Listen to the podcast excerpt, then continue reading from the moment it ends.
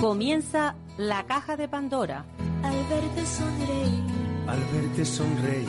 Un programa especialmente dedicado al mundo de la discapacidad. El niño que ayer fui. El niño que ayer fui. En Capital Radio La 10, cada semana hablamos de aquellas personas que por una causa u otra han llegado a ser dependientes. No, no vendrá y así sabrás lo bello que es. Lo presenta y dirige Paula Romero. Mil lágrimas al mar. Hola amigos, estamos otro día más, otro día más de una semana que empieza pues bueno, teniendo eh, porque porque seguimos, seguimos con esta con esta pandemia que no nos abandona y que ya dentro de nada va a ser un año en la que vivimos pues no sé, esta situación tan tan insólita que nunca habíamos vivido. Y, y yo sigo pues eso en, en mi domicilio el programa desde aquí que como ya le decía yo la semana pasada mm, con lo bien que lo paso yo en la emisora la verdad es que es bastante incómodo. Pero bueno seguimos adelante y seguimos con, porque es muy importante que este programa siga.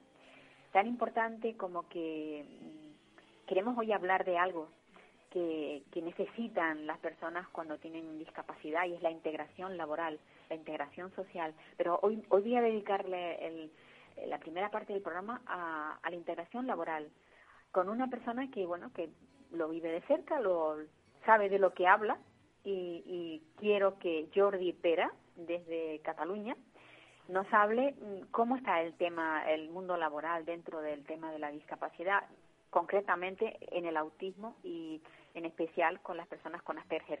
Buenos días, Jordi. Hola, Hola, hola. Jordi, Buenos ¿me días. oyes? ¿Me Sí. oyen? ¿Me oyes tú? Bien, bien. Bien, me oyes bien. Yo decía que el problema que, te, que hay, eh, porque la integración laboral realmente no existe. Mm, Yo creo que está escrita, pero la realidad es otra, ¿verdad?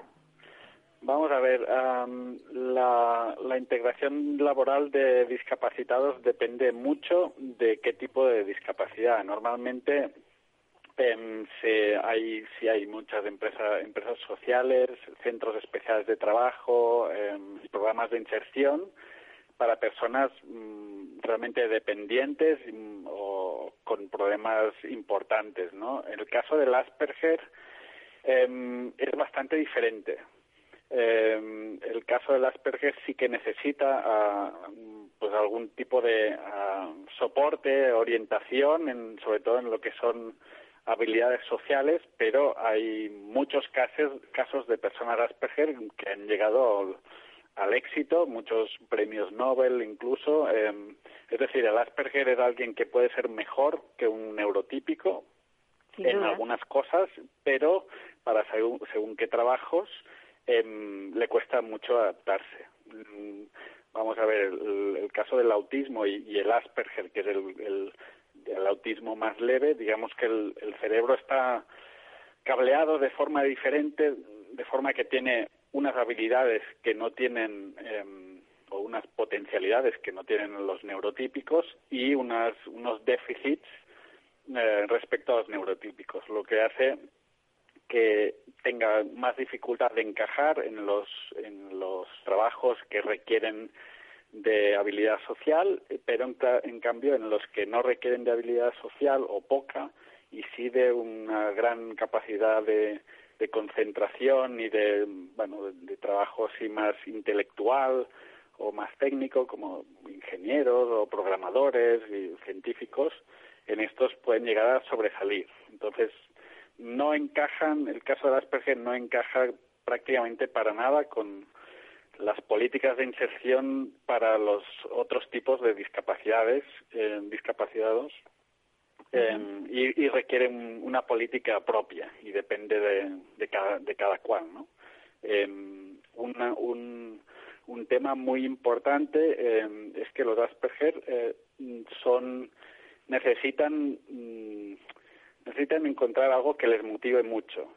Son muy buenos en las cosas que les gustan y muy mediocres en las que no les gustan muchas veces. Claro. ¿no? Entonces, Em, más que más que inserción laboral específicamente necesitan orientación laboral y desarrollo de ciertas habilidades para acabar de encajar. Pues es un caso muy distinto, ya te digo, porque en algunos casos, bueno, potencialmente incluso con con inteligencia normal y más aún con alta capacidad, pues en, algunos aspectos son mejores que, que los eh, que los neurotípicos o que al menos muchos neurotípicos en determinados tipos de trabajo.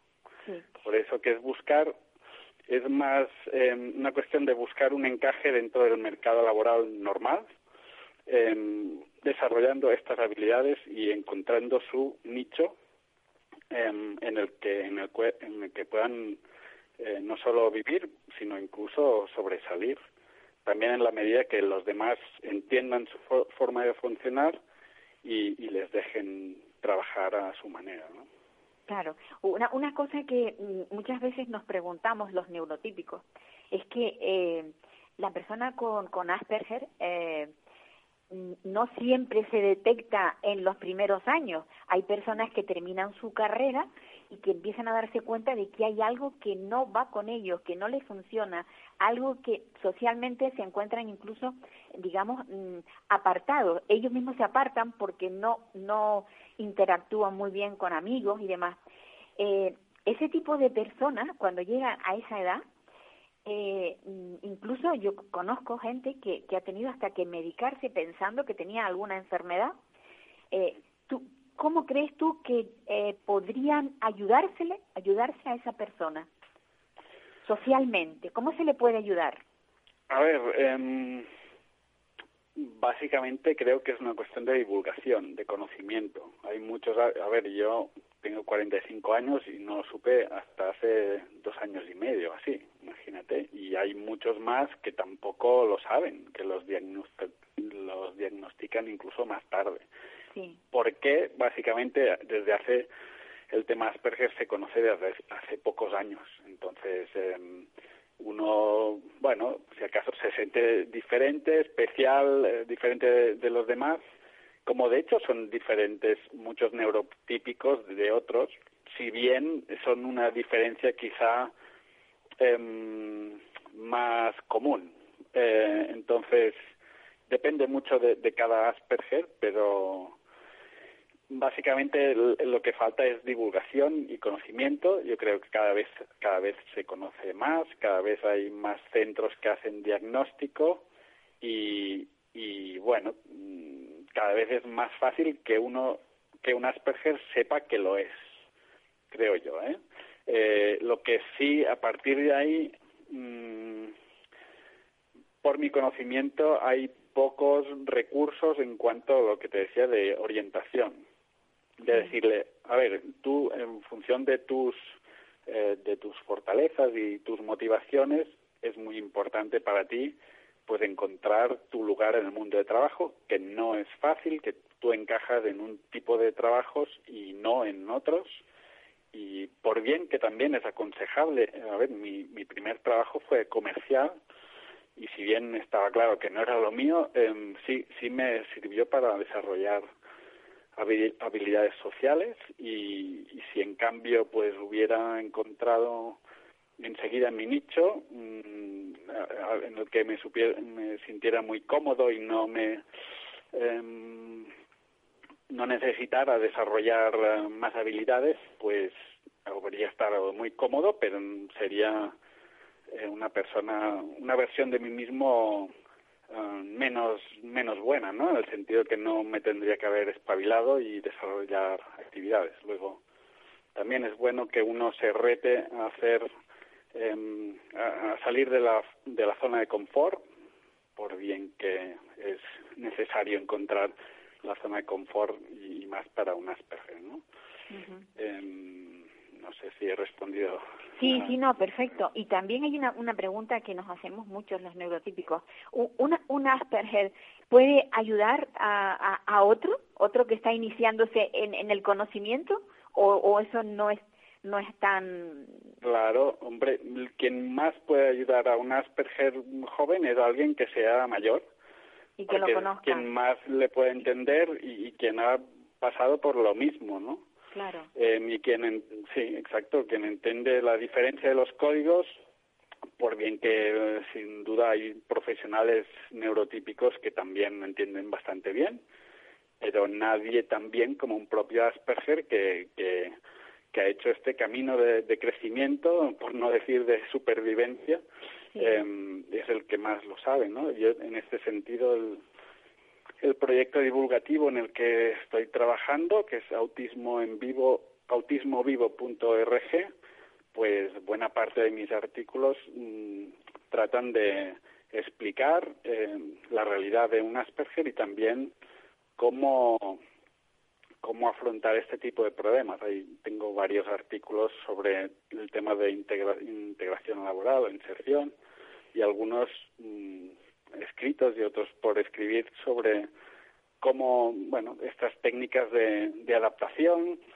que son cosas que uno, que yo las he aprendido a, a base de errores, ¿no? Porque así Claro. es como se aprenden muchas cosas y más en el caso de, de un Asperger. Ujú. ¿Tú, ¿Tú crees que eh, los gobiernos deberían de implicarse eh, en, en este mundo de, de- de la- del autismo? Mm, Bueno, como en todos, ¿no? En la, me- la medida, eh, bueno, todas las personas que, que nacen con una dificultad añadida, con una dificultad especial, pues es preferible pues eh, hacer cosas para, para que puedan integrarse y, y dar lo mejor de sí mismo. En el caso de los Asperger, la diferencia es que es una, una inversión, si se me permite decir, más rentable, en el sentido de que es darle, dándole un, esta ayuda es una persona que puede hacer una aportación muy importante y sin esta ayuda, pues en algunos casos te, te pierdes personas de, de gran valor, ¿no? Eh, el Asperger no es más que una característica, un un déficit de, de habilidad que te dificulta conectar eh, con, con los demás y en la medida que el- se dice que no sé si el 75% eh, por ciento del, del éxito de una persona en la vida se debe a sus habilidades interpersonales más que a su co- coeficiente intelectual, Intelectual. pues claro, digamos que el- las normas de juego juegan, no son muy desfavorables, ¿no? Y solo en entornos profesionales que son muy meritocráticos, en el que se, valoran los resultados medibles, Sí. como quizá en el el entorno académico y algunos más, pues mm, cuando las normas están claras y no y la- digamos que la inteligencia emocional juega un, un papel muy residual o, o inexistente, solo en estos casos el Asperger eh, puede progresar con igualdad de oportunidades que los neurotípicos. Con lo cual, a nivel universitario, el Asperger se siente a gusto porque está, puede estudiar, puede desarrollar sus, sus habilidades, sus, capacidades de inteligencia y, casi siempre tiene unas notas mm, muy buenas y se, se debe sentir a gusto, ¿no? Estudiando, Pues, yo creo que en la medida que uno mm, tiene un- alguna motivación especial, un, un- un interés especial que pueda encajar en una en una carrera académica, es una es una oportunidad que no se puede rechazar, por bien por bien que es bueno la carrera académica en nuestro país, pues es quizá un poco más difícil que en otros lugares, pero pero bueno yo lo recomiendo muchísimo porque por esto mismo que tú has dicho, ¿no? Porque un, un- un académico es alguien que debe profundizar en un área de conocimiento y esto es lo es, es precisamente lo que nos gusta hacer a los Asperger, Claro. ¿no? Cuando algo nos gusta, pues queremos saber más y más y más y, y sentimos una pasión em, generalmente superior a, a la de un neurotípico y una y una dedicación y un enfoque eh, superiores que nos lleva a, saber más que los demás. No necesariamente por ser más inteligentes. Los Asperger no son en promedio más inteligentes que los neurotípicos, solo que por esta eh, mayor enfoque y dedicación y pasión llegan a saber más y esto mm, a veces se confunde con la inteligencia, ¿no? Ya, o sea que hay mayor avidez a la hora de, de- de estudiar y de, y, de, y de saber, ¿no? Sí, sí, sí, exacto. Pues yo estoy encantada de, de, conocer, de saber todas estas cosas, porque Jordi, lo que tú decías que quizás lo que hace falta es el conocimiento, pero el conocimiento no solamente de la persona que lo padece, sino, bueno, que lo padece, que lo tiene, sino de la sociedad en general, porque yo creo que de esa manera eh, sería más fácil la convivencia de una persona con, con altas capacidades, como pueden ser los Asperger, que, que el no tener eh, los conocimientos, o sea, que los conocimientos no estén, eh, digamos, eh, dentro de, de, la sociedad. La sociedad debe conocer esta, a estas personas.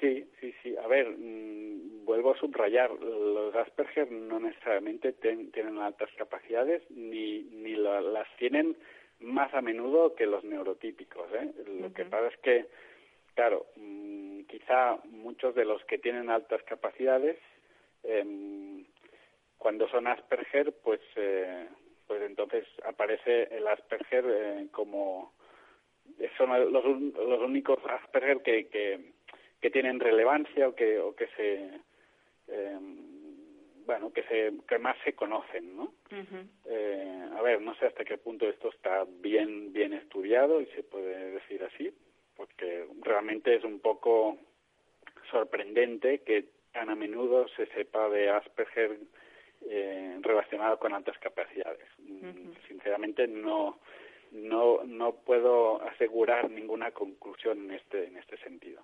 Oh, a lo mejor pero, es que aprovechan sí que es, más es bueno tiempo. entender que, que es una creo que cada vez se, se sabe más que es una una diferencia y una forma de comportarse que es, que responde a su a su naturaleza, mm, a su la configuración de su cerebro, por así decirlo, y no y no a y, no se debe malinterpretar, ya que muchas veces el comportamiento, sobre todo cuando estamos cansados, nos can, ya hay muchas cosas que nos que nos cansan y nos vacían de energía que a los neurotípicos no les no les cansa y entonces cuando estamos cansados tenemos tendencia a tener comportamientos llamados antisociales, ¿no? Que yeah. bueno, pues que obviamente se malinterpretan eh, sí, se malinterpretan negativamente. Uh -huh. Muchísimas gracias, Jordi, por participar en nuestro programa, porque te, sé que te he robado un tiempo que, no, no, que probablemente lo necesitabas para hacer otras cosas, pero... No, no, no a ver, eh, uh, en línea con lo que hacemos en el proyecto autismovivo.org, pues nos encanta poder dar a conocer eh, pues todo lo relacionado con autismo y, y en mi caso particular el, el Asperger, que es lo que conozco por vivencia propia y, y, bueno, todo lo que podamos hacer para facilitar un poco más la vida de los otros Asperger, pues nos da una gran satisfacción. Me alegro muchísimo. Un abrazo muy fuerte. Cuídate mucho, porque ahora gracias, lo que toca es cuidarnos. Sí, también. Vale, muchas gracias, Jordi. Pues es lo que hay. El Asperger es una persona que, bueno, que socialmente, ya habéis oído, mm, no está exactamente igual que el neurotípico dentro de la sociedad y que, bueno, pues que hay que buscar la, la manera de que se integre y sobre todo de tener, muchas veces lo que hace falta es tener a su alrededor gente con que le comprenda. La comprensión para ellos yo creo que es algo fundamental.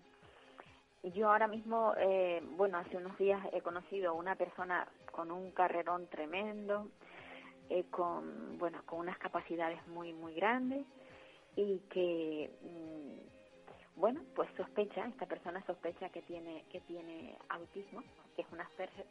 Yo me he quedado muy sorprendida, pero entiendo que es la, la mejor forma de poder resolver los problemas que se tiene sabiendo qué es lo que hay. Y ahora nos vamos a ir hasta Murcia, porque Ana Carreño Lorenzo es la presidenta de la Asociación de Familiares de Afectados por Cardiopatía y Muerte Súbita, que están pues muy preocupados porque el calendario laboral que ha hecho el gobierno eh, a ellos no les incluye como personas de alto riesgo. Hola Ana. Hola, buenos días, Paula. ¿Qué tal, Ana? ¿Cómo, ¿Cómo estás llevando tú todo esto? Eh, tenéis un estrés tremendo pensando en, en cuándo os va a tocar la vacuna, ¿verdad? Claro, porque eh, no se sabe cuándo nos va a tocar la vacuna. Sabemos que entramos en el segundo grupo de prioritario, pero de los siete grupos que hay en el segundo grupo, somos el sexto. Entonces, claro, tendrían que vacunar aproximadamente a 11 millones de personas antes que a nosotros. Y eso es bastante estresante.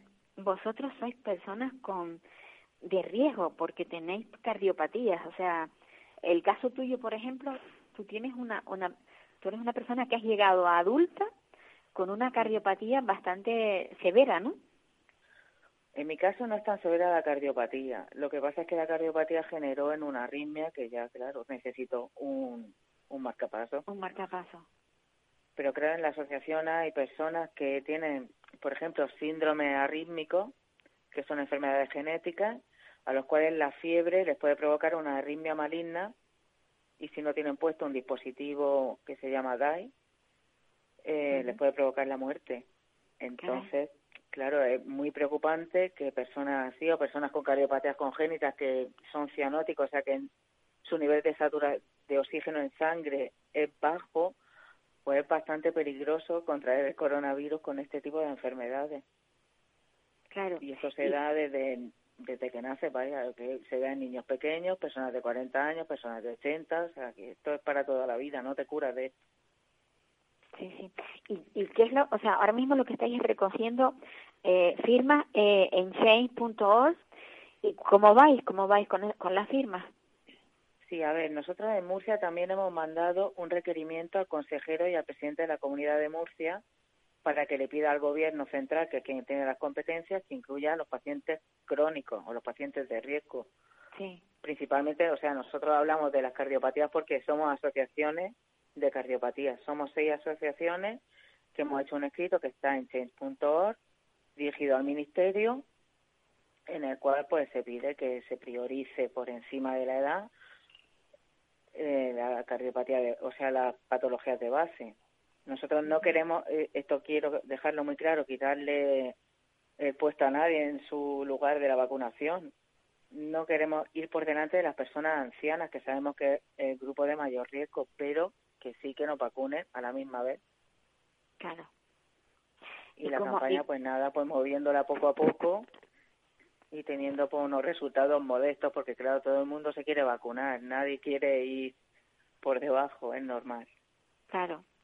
Y aparte de esta de esta propuesta que habéis puesto al, al gobierno vuestro, de la comunidad autónoma vuestra, eh, ¿no os habéis dirigido a, a, pues no sé, al gobierno central directamente? Para y que también, conozcan. y luego también las otras mm, asociaciones que se han unido, que son de Valencia, de Barcelona, de Madrid y de Alicante también van a hacer lo mismo.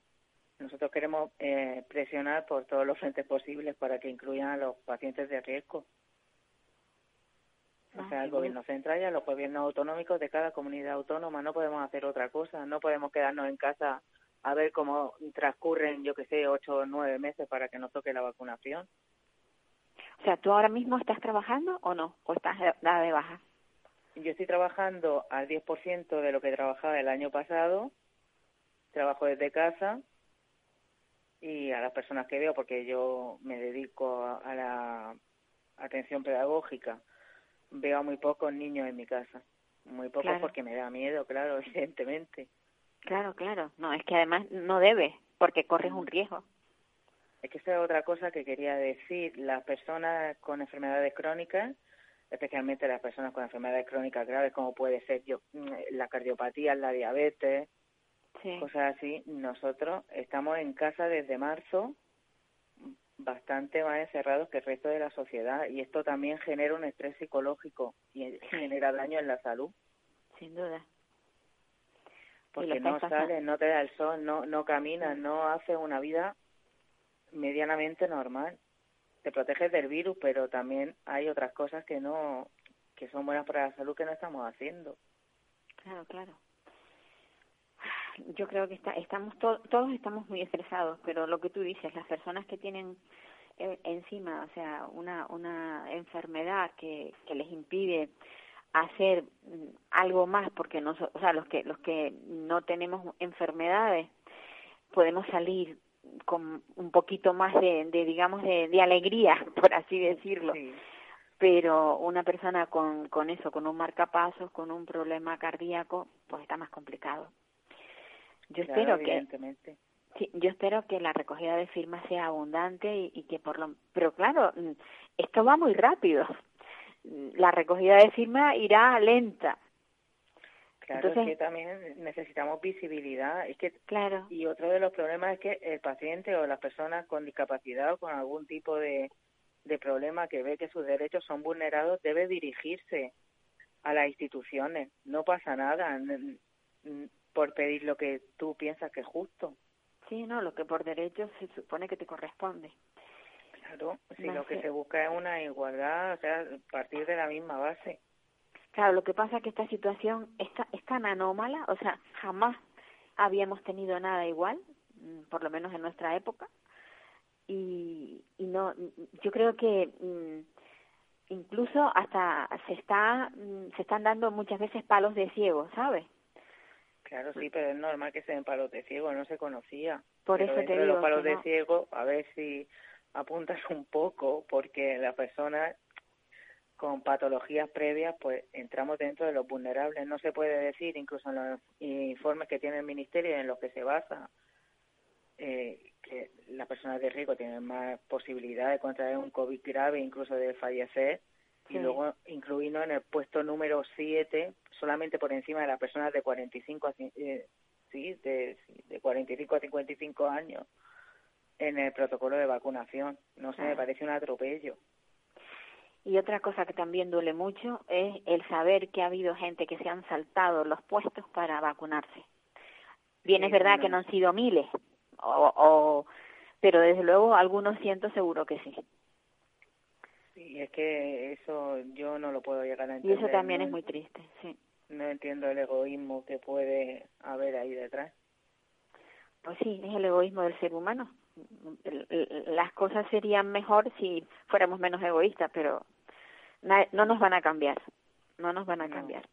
para eso tiene, para eso tenemos que tener, pues eso, eh, que el gobierno tenga mano dura y que el que se salte, eh, pues el turno, que tenga una amonestación, pero lo suficientemente fuerte como para que sirva mm, al otro que venga detrás que pretenda hacer lo mismo. Sí, pero bueno, el gobierno... Un poco de ejemplo. Pero bueno, pues nada, oye... En otras cosas. Ana, Ana Carreño, que yo a mí me encantaría que esto se arreglara ya prontísimo y que esa recogida de firmas empezara a subir, a subir de forma, eh, pues, exponencialmente alta para que pudierais mandarlo al, al ministerio y para que se viera el apoyo que sí, Ojalá, ojalá sea así y ojalá todas las otras asociaciones de grupos de riesgo hagan lo mismo. Sí, que, se sumen, que al fin y al cabo tenemos que unirnos todos. Pues sí, la, la realidad es esa, que hay que unirse para poder hacer presión.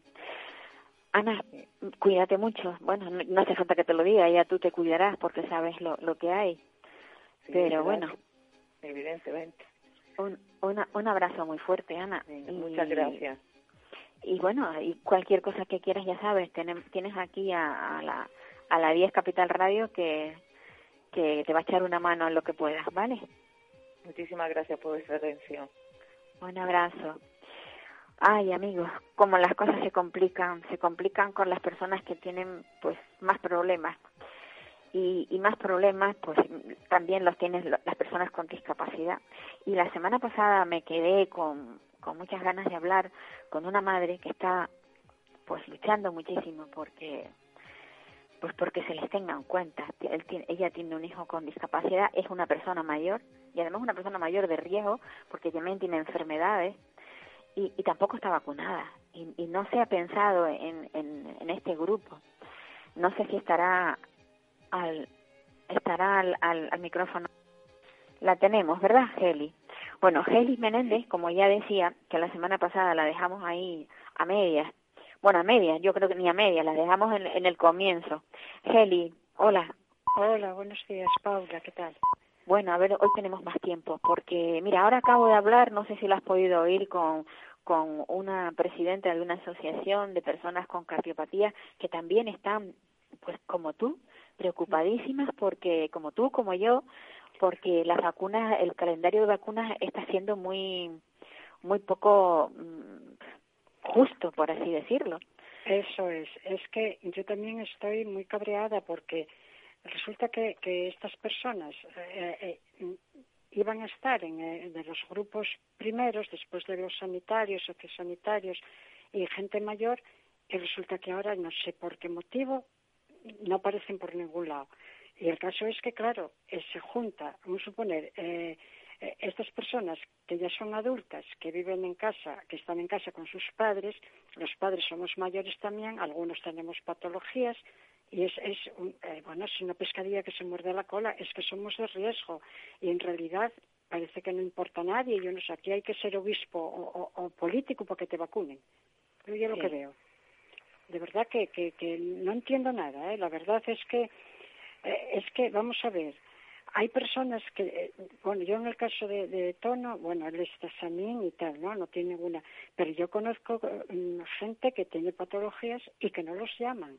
Entonces, ¿a qué están esperando? No entiendo nada, Paula, la verdad. Yo esto me, me mosquea mucho, ¿eh? Porque, vamos, no sé, no sé qué van a esperar. No en, el caso, en el caso tuyo, tú tienes otras patologías también. O sea, eres una persona mayor, cuidadora habitual. Claro. Sí, sí, hijo. sí, yo también tengo también patologías, claro. Y, y es que, aunque eh, en el supuesto que no hubiera patologías, que no las hubiera, que habrá gente mayor que no tiene, pero solamente por, por la edad ya entramos en el rango aparte que estamos cuidando personas dependientes, porque Tono, en el caso de, de mi hijo, no lo mandamos al CAI, al centro bueno, al centro de integración, por temor al contagio. Entonces está desde marzo en casa. Y, y bueno, eh, eh, salir a caminar y poco más, porque la música la habían quitado, ahora vuelven otra vez a abrir y podrá ir a música. Lo único que puede hacer. Y claro, es una cosa que, que está quemadísimo, como, como, la, como todos, porque a estos críos se les quitó todo, eh, su rutina, su, su, su vida, su vida, porque están como, madre mía, en doble confinamiento, porque esto es, es de vergüenza. Y el caso es que, claro, estamos aquí de esta manera que no hay- que, que estás diciendo bueno a ver a ver si llamen a ver si a ver si yo sé de, de algunas personas que ya llamaron en Oviedo ¿eh? y, y, y aquí en Avilés también tienen citado a alguna gente o sea les avisaron de que iban a ponerles eh, que esperaran el mensaje todavía no lo recibieron esperemos que empiecen pero vamos esto es una locura eh es una locura porque esto es y además tú estás tú estás en, en una en una comunidad en Asturias que Sí. Astu- Asturias En- ha estado muy mal Sí, sí, sí, porque aquí estamos, estamos en, en el 4 plus, o sea que estamos al máximo. Eh, eh, estamos, bueno, cerrados perimetralmente. Nosotros no podemos desplazarnos a Vilés, que está a 5 kilómetros, pero bueno, está todo cerrado, ¿no? Todavía ayer decía el alcalde que, bueno, que a ver, a ver si mejoraba un poco la cosa para ya poder pasar a Vilés o tal. Pero bueno, es igual. Aquí, aquí en Corbera está la cosa muy fastidiada y, y yo no sé a qué esperan. La verdad que no entiendo, no entiendo el control que llevan, ni cómo, porque primero decían que iban a ser de los primeros, ahora ya parece ser que, que van por otros grupos. No entiendo nada, la verdad. Yo no sé, no sé. Yo creo que que, que esto, estas personas son siempre los últimos de la fila para todo y a la vista está. La Pero vista mira, está. curiosamente, aquí en Canarias, por ejemplo, se, da, se ha hecho de la siguiente manera. Aquí en Canarias, Mm. eh, las personas que están en residencia, o sea, lo- los, las personas con discapacidad que están internos en residencias, esos Mm. han, han entrado dentro del grupo de los primeros, Claro. igual que Claro. las personas mayores. Pero Sí, luego, pero luego, eh, yo sé de un centro que Sí. tiene internos y, exter y externos. Bueno, Sí. pues hasta hace poco convivían en, el- en los recreos, en, en, en muchas actividades. Ahora no pueden. Hay una parte que está vacunada en su totalidad con las dos dosis y los otros, que son los externos, no tienen la vacuna puesta. Ya, pues eso no tiene ni pies ni cabeza tampoco. Claro, yo para mí que no no lo veo muy claro, porque, No, porque claro, es al final ahora no pueden interactuar, están separados. Claro. pero podían seguir teniendo pues el mismo ritmo de trabajo que tenían antes si estuvieran vacunados todos, porque se vacunó todo el personal, se vacunó todo el personal, que me parece fantástico, Sí, y sí. esa parte interna, pero la otra parte no. Con lo cual, no sé, es que los Yo- criterios son muy extraños. Sí, porque mira, aquí yo, nosotros, vamos, yo pensaba, bueno, pues decía, bueno, personal sanitario, lógicamente, que está en primera Sí, línea, no, esos tienen que ser prioritarios, sí, sí. Claro, en el sociosanitario podíamos entrar, porque aunque no somos cuidadoras profesionales, que yo quiero entender que dicen, bueno, las, eh, estas personas que a lo mejor van a, ca- a casas a atender a gente dependiente, claro, eh, eh, por eso serán profesionales, ¿no? Se dedican a ello. Pero bueno, es que los padres que estamos conviviendo con los hijos ya adultos y, y todos en riesgo y, y que y que nadie, no sé, yo yo alucino, yo estoy alucinando en colores, la verdad porque pensé que la cosa iba a ser, bueno, como decían, pero no sé por qué criterios seguían, ni, ni, ni, ni lo que hacen, ni, no me explico nada. Paula, Bueno, yo, yo pienso, yo pienso que también parte de, de todo esto tiene el, el, el cómo se han ido, eh, han, han ido llegando las vacunas, porque probablemente no, no, no han habido vacunas suficientes para todos y, y bueno, han establecido ese calendario, mm, lo están llevando de forma no tan rígida como al principio parecía que se iba a llevar, porque de hecho hay una hay un porcentaje de una vacuna que no se va a poner a los mayores que se ha, que se ha pasado para otro grupo Sí. que ahora esos mayores están en la espera con lo cual un poco mm, un poco desordenado está todo pero Sí, bueno Sí, la verdad que, que sí, que, que mucho control no hay, pero bueno, no sé, esperemos, ahora anunciaban que ahora llegan nuevos remesas y tal, a ver, a ver, a ver, a ver si, si toca, porque porque el miedo, bueno, oye, el miedo está ahí, porque dices, bueno, no salimos apenas de casa, vamos a caminar, él va con el padre por la mañana porque yo camino más rápido y yo tal, vamos a caminar, no vamos a ningún lado, estamos en casa y claro, esto eh, para todo el mundo es malo, emocionalmente y todo, pero para para esta gente, eh, para estas Es personas es, es horrible porque eh, él ahora ya me dice, mamá, ¿y cuándo me ponen la vacuna? Porque él cree que cuando le pongan la vacuna que va a ir al centro. Pero yo ya le estoy diciendo, no, cuando te pongan la vacuna hay que esperar la segunda dosis y esperar un tiempo. Pero claro, el pobre me da mucha pena porque estas personas están sufriendo el doble y después ves a gente que ni tiene pies ni cabeza, que van con la mascarilla de complemento y no se paran a pensar, madre mía, que, que, que esto es muy gordo y, y que aquí tiene, eh, tiene que haber una unión y, y, y bueno, no sé, no sé. Yo, Pablo, lo que tendría que, haber es más empatía que no hay Sí, Con- no hay, no, no hay nada. Aquí cada uno ahora están deseando, ah, la venga, ya abren, pues ah, la venga, a tomar. Si a veces, bueno, eh, no van al bar, pero sí, hay, hay bares que, que mm, hablo de primero, ¿eh? que a lo mejor te servían la, bueno, pa- eh, si querías tomar un café o lo que fuera, te lo, llevas, lo sacabas para afuera, pero después se juntaban todos en corrillos, a- a- con la mascarilla quitada, a echar el pitín, entonces, ¿qué, qué, qué es esto? Claro, es que hay un descontrol, un descontrol Total, enorme. total. Y como siempre, pagan siempre los más vulnerables, Paula, yo te Sí, desengañará. sí, sí. Feli, nada, tener mucha paciencia y Sí. ojalá esto salga ya pronto para que los chicos, todos los, los que están, Todos, las sí. personas con discapacidad tengan su vacuna y, y, y sus cuidadores también, claro, porque además Sí. hay que tener en cuenta que la mayoría de los cuidadores son personas mayores. Claro, mira, Paula, perdón un no ha- momento. Y, y yo lo que digo, vamos a ver, un suponer, yo hablando ya a, a título personal, ¿no? Que yo me ponga enferma y que tenga que ir para un hospital, o, o el padre, o lo que sea. Bueno, o que, o que tuviéramos los dos, un suponer. ¿Qué iba a ¿Qué pasar? hacéis con el niño? Eso, ¿qué, qué hacemos? A Sí. ver, que me venga, que, que alguien me lo explique. Sí. Y, y en el caso de que fuera tono, pues fíjate tú que a lo mejor ni lo puedes ver ni puedes estar con él. Bueno, es, es pa- bueno, es horrible, ¿eh? Es horrible. No, y si, bueno, si, si, si le cae a uno de a uno de nuestros hijos, al final va a estar atado a una cama porque no van a entender por qué tiene que estar allí sin su padre, sin su madre. Es muy complicado, es muy complicado. muy fastidiado. Muy, eh, yo, bueno, Sí. yo la verdad que pocas cosas me quiten el sueño porque yo tengo un carácter muy positivo y tal, pero esta a mí me está minando la moral, como dice el otro, el de la Pues sí. serie. Sí, porque es, es que ves que dices, bueno, pero a ver, a ver, que están pasando los días que, que hay casos, en el hospital de aquí está con muchísima gente, eh, familias incluso, ¿eh? que hay enteros que están ingresados. Y dices, madre mía, ¿esto qué es? Pero bueno. Ay, Habrá pues que- no sé, habrá que a ver, a ver, a ver si conseguimos que esto cambie. No, no sé cómo, Ya, no sé, no sé. pero No sé vamos a, a, a seguir, mm, pues eso, demandando, demandando y pidiendo que, que, que, que las cosas mm, se resuelvan pronto y que se resuelvan bien, porque lo, importante es que se resuelvan bien. Heli, eres una madre, una madre muy, muy luchadora y, y mereces Bueno. que no, no todo. sufrir. Ya, pero bueno, esto aquí estamos todos en el mismo. Ay, Dios. Pues Porque. eh, Un Bueno. abrazo fuerte, Heli. Vale, Paula, muchas Bueno, gracias. hasta Un otra, mi abrazo niña. para ti. Hasta otra.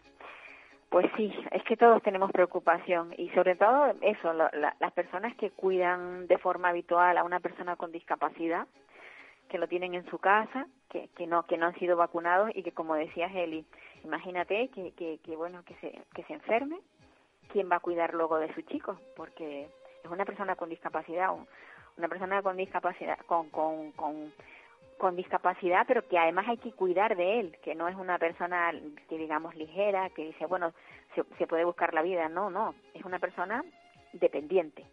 Y las personas dependientes pues necesitan el apoyo de alguien, de su familia o de quien sea.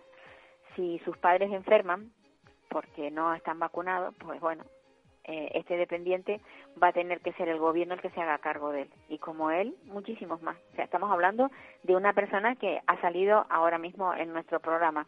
Pero como ella, como esta persona, hay muchísimas más. En todo, en todo el, el, la, la, el, el, el mapa nuestro de España. Y, y bueno, no sé, no sé qué comunidad autónoma, porque lo- no se pueden cambiar, lo- los protocolos no se pueden cambiar.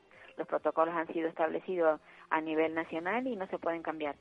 Y es necesario, es necesario que, esto salga adelante. Y ahora voy a ver si consigo hablar con, con Ignacio, Ignacio Pantoja, que ustedes recuerdan que no es la primera vez que ha salido en nuestro programa, es una persona con, con autismo y es una persona que está sufriendo muchísimo, precisamente hecho, por el hecho de, de, de, de estar con este confinamiento está sufriendo muchísimo más. Ignacio, hola, buenos días. Hola, buenas, Paula. Ignacio Pandoja, que está en, en Madrid. Ignacio, ¿cómo ves tú el tema de, del trabajo para las personas con Asperger? ¿Cómo lo ves? Pues muy, muy mal, muy mal, porque tenemos una discriminación muy grande.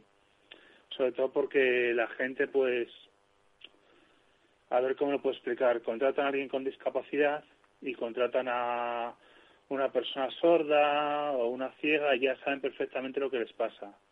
Pero a una persona que tiene Asperger, pues no saben lo que le pasa. Entonces, les da como miedo contratarnos. Entonces, hay una cantidad de paro del 95%, yo creo, en- de personas con Asperger. Ya. Yo, es que yo, esta, antes, al principio del programa, no sé si lo has podido oír, eh, hablé con Jordi Pera de, de esto de, de un- él tiene un, un blog eh, que, bueno, que, tra- que trata el tema de, se llama autismoenvivo.org, ¿lo conoces? Sí, en realidad no es de, no de Jordi Pérez, de Isabel no, Compani, creo. Bueno, pero que él, él escribe en, en este en este blog escribe él y habla de, de pues eso, lo mismo del trabajo. Eh, sirve de ayuda, sirve de apoyo el que haya mm, más personas con con el con Asperger que que se entiendan entre ellos y que de alguna manera se pueda luchar para que para que ese trabajo necesario, porque además sois personas muy preparadas, tú tienes una carrera y puedes trabajar, o sea, no eres no eres un indocumentado, eres una persona con una carrera. Podrías tener un trabajo, pero no no lo tienes. Sí, por eso estoy estudiando otra carrera ahora. Y ahora estás exactamente, estás estás estudiando otra porque no trabajas, porque si estuvieras Claro. trabajando no estarías estudiando otra carrera, Claro. ¿cierto, no? Que iba a decir que en autismo en vivo he escrito yo también, no sé si lo has, has visto, me has leído. No, ¿sabes qué pasa? Que, que tengo tan poco tiempo. Eh, eh, confieso, Ignacio, que eh, yo antes leía mucho eh, Autismo Diario, pero Sí. autismo en vivo, alguna que otra cosa que me ha mandado Jordi Pera, que sí he leído, pero los artículos tuyos no, no, eh, confieso que, que estoy en un error, porque seguro que son artículos muy, muy certeros. Me voy a poner a, a leerlos porque, bueno, porque es importante. Sí, De ahí saco yo mucha información. Dejé de escribir porque ya siento como que yo he escrito demasiado, ya he dado demasiado mi punto de vista. Ya llega un momento que me siento mm, que no puedo, que creo que otra gente más debe escribir, ¿sabes lo que te quiero decir? Sí, pero tú puedes aportar mucho. Sí, pero ya he aportado todo mi punto de vista, ya he escrito como 50 artículos y, y no puedo estirar tampoco el chicle hasta el infinito y más allá. O sea, ya llega un momento que mi punto de vista está dado, está claro, y a veces que se me ocurre una idea y luego, claro, que estoy muy, muy eh, pendiente de, la, de las asignaturas de la carrera. Entonces, a mí en. Autismo en Vivo en un principio me ofrecieron que nos iban a remunerar un poco lo que nosotros Los escribiésemos artículos que, que, que pero, escribieras. pero no, no, no ha podido ser, entonces ahora mismo no, no estoy escribiendo. Ya. Y una cosa, eh, eh, tú, tú podrías, Ignacio, en el caso de que alguien, imagínate una persona que ahora mismo descubre que tiene, mm, pues eso, que tiene autismo, que tiene, que es Asperger, y se siente, mm, pues no sé, desolado, mm, no sabe qué hacer. Eh, ¿Tú serías capaz de, de, de hablar con esa persona y un poco orientarle? Pues bueno, mm, sí, pero me es un poco difícil porque tampoco sé cómo orientarme a mí mismo, o sea, estoy muy perdido también. Ya. He escrito, he escrito mucho desde mi punto de vista, pero hay gente que le ha ayudado, hay gente a la que no, pero bueno, hay mucha gente que dice que ha ayudado. Pero luego tampoco soy soy bueno yo haciendo relaciones eh, por por redes sociales porque ha habido mucha gente que me ha escrito de sobre todo desde que salí en el programa de Eso no se pregunta de Telemadrid que está en Sí. YouTube me ha escrito mucha gente y yo pues educadamente les digo ya pero es que no tengo tiempo tengo que otras cosas que hacer porque no no no me gusta a mí hacer amistades por por internet me cuesta mucho me da no sé tengo ese bloqueo yo con con eso de internet. Bueno, eh, yo yo no no pienso que a ver que no es- eso no solamente te pasa a ti, le pasará a muchas más gente, ¿sabes? No Sí, no por el hecho de que tú seas una Asperger. que me han dicho tal, a ver si y yo pues les, les saludo educadamente, digo pues yo creo que, que tal, pero cuando ya empiezan a insistirme en cómo me puedes ayudar tal, ya no sé, ya me, me, me pierdo, yo no sé. Sea, te no- pierdes un poco. sí, bueno, tú ahora no mismo sé. estás ahora mismo estás tratando de de, de, de terminar, eh, bueno, de, de, seguir con tu con tu segunda carrera, que es farmacia, ¿no era lo que estabas haciendo tú? farmacia, sí. Sí. Y, y las cosas no se no se te están dando bien, está estás teniendo problemas también. Sí, porque la facultad está cerrada, solo se va allí, no se va nada, porque eh, no tenemos clase, no, o sea, no tenemos clases presenciales, es todo online y no podemos ir. Entonces me paso el día entero en casa, salgo con mis padres a pasear cuando puedo, hago un viajecito cuando puedo, pero vamos, me aburro bastante. Claro, no, y sobre todo que has roto tu ritmo de trabajo, de, tu de trabajo, rutina, sí, tu rutina. claro. Porque eso es una cosa que mucha gente no entiende. A ver, el que una persona con autismo tenga una rutina le facilita la vida, ¿o no? Por supuesto, es una cosa indispensable para nosotros. Yo este cuatrimestre pensé que iba a ir a clase y empecé yendo a clase el martes pasado, pero luego me dijeron que no podía ir porque era repetidor, que era un plan nuevo, que no sé qué, que no sé cuántas historias, y al final me he quedado sin ir a clase otra vez. Entonces, me ha sentado pues como un tiro. Claro. O sea, por ser repetidor, Sí, por ser repetidor, es que no no, no sé ya, no, no entiendo muy bien. Como estoy repetidor, a todos los repetidores nos han metido en un grupo que no nos dan clases ni nos dan tutorías ni nada. O sea, nos la preparamos por nuestra cuenta. caray. Pero de todas formas, eh, las personas eh, como tú en la, en la universidad tienen apoyo. Sí, pero no, no me dejan ir a clase. No me dejan ir. O sea, no te dejan ir a clase. Con lo cual, pues nada, estás Nada, meti- es estás enrocado, estás metido en tu casa o lo que decías tú, de vez en cuando saliendo, dando paseos. ¿Cuá- cuánta- ¿Cuántas asignaturas te quedan, mm, Ignacio? Pues eh, la semana pasada probé una, me quedan 12. Aún tienes bastante por delante, madre mía. Sí, me queda bastante, sí. Va a ser, va a ser complicado, la verdad. Sobre todo porque farmacia son cinco años. Son cinco años más las prácticas tuteladas, más el trabajo fin de grado y Eso te iba a decir, tenéis prácticas en farmacia, tenéis prácticas, prácticas. sí, tenemos prácticas en la oficina de farmacia y en hospital. Sí. Por eso, o sea que, que no es que no es una carrera fácil. No, es de las más, de las consideradas más difíciles. ¿eh? Pero yo creo que en mi facultad, de las más difíciles, pero de, de España. Yo creo en mi facultad, porque en mi facultad exige muchísimo. ¿Qué estás tú en la Complutense? Complutense, sí. Además es una facultad mítica de farmacia, lleva como 200 años. Ajá. Es una O sea que- facultad histórica, que se exige Sí, mucho. sí. Pues no sé yo cómo, cómo podríamos echarte una mano para que estuvieras. Yo creo que cuando todo esto termine, cuando termine, a, a ver si cuando estemos todos vacunados, eh, volvemos un a- año diciendo eso. a a esa normalidad. Chicos, sí, pero eh, la esperanza hay que hay que tenerla siempre ahí latente. No, yo sé Sí, que la, y ya me el au- acuerdo que el 9 de marzo me mandaron para casa y ya no volví. Ya al principio digo, jo, qué bien, un- una semana, dos semanas de vacaciones, tal. Y cuando empezó a pasar el tiempo y el tiempo y el tiempo, digo, madre mía. Claro, lo que en un principio podía ser algo mm, placentero, que dicen, "Uf, voy a estar unos días sin hacer nada, se ha convertido en un aburrimiento. Que Era es lo- hubo pesadilla, todo el Claro, día sin hacer claro, nada, claro. o sea, nos se ha ido de las manos. El deseo de querer estarme en casa sin la universidad se me de las manos totalmente. claro, claro.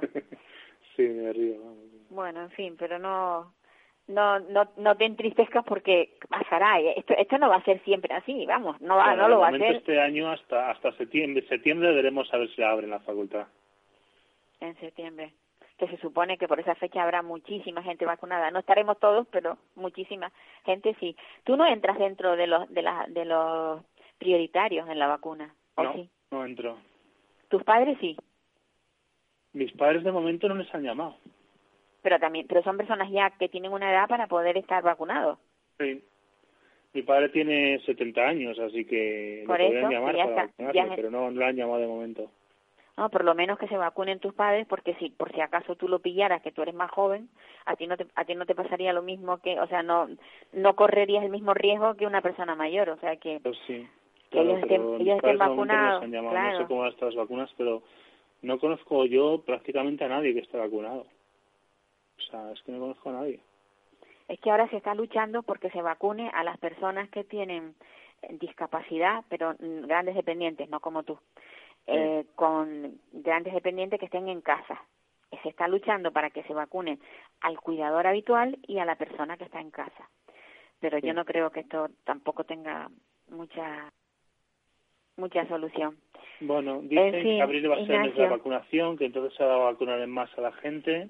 Mm. Pero yo a los políticos ya no sé si creerlos lo que dicen, porque como Yo tampoco, yo tampoco. Estoy contigo. que Estoy bien. contigo, Ignacio.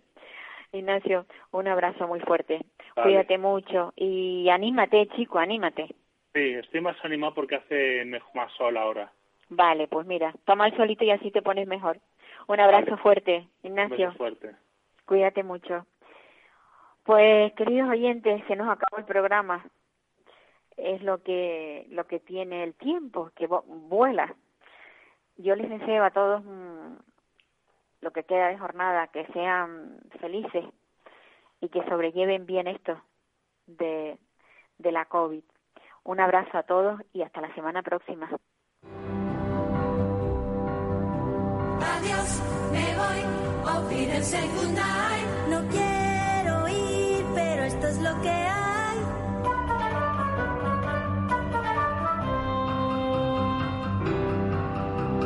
Adiós, me voy, Wiedersehen, adiós. Adiós, adiós, a usted, usted y usted.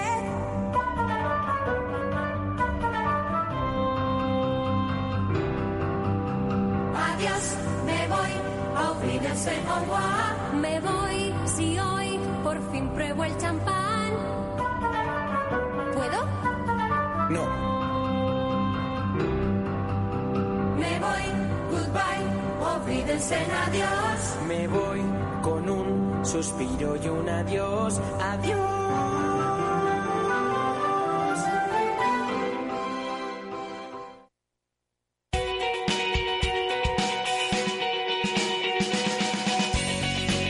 Radio. Música y mercados.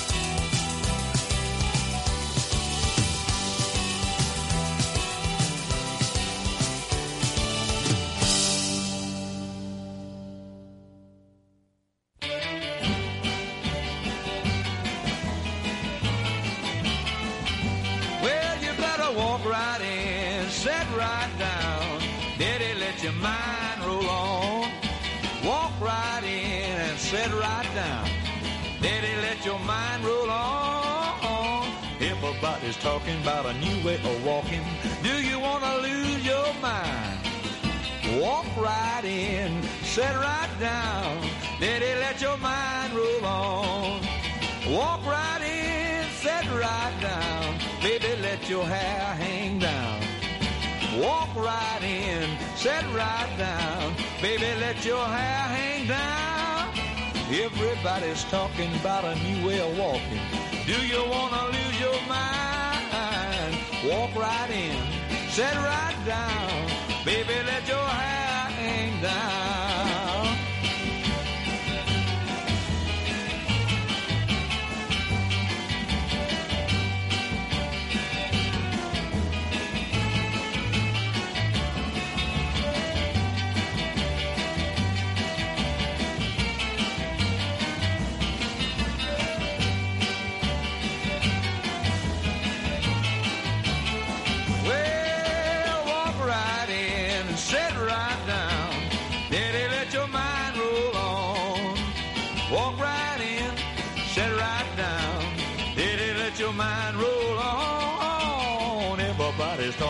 a new way of walking.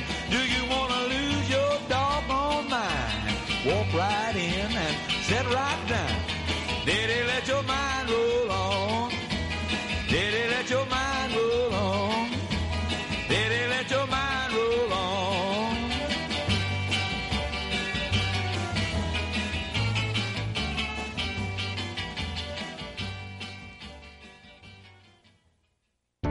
Para personas inquietas, Capital Radio.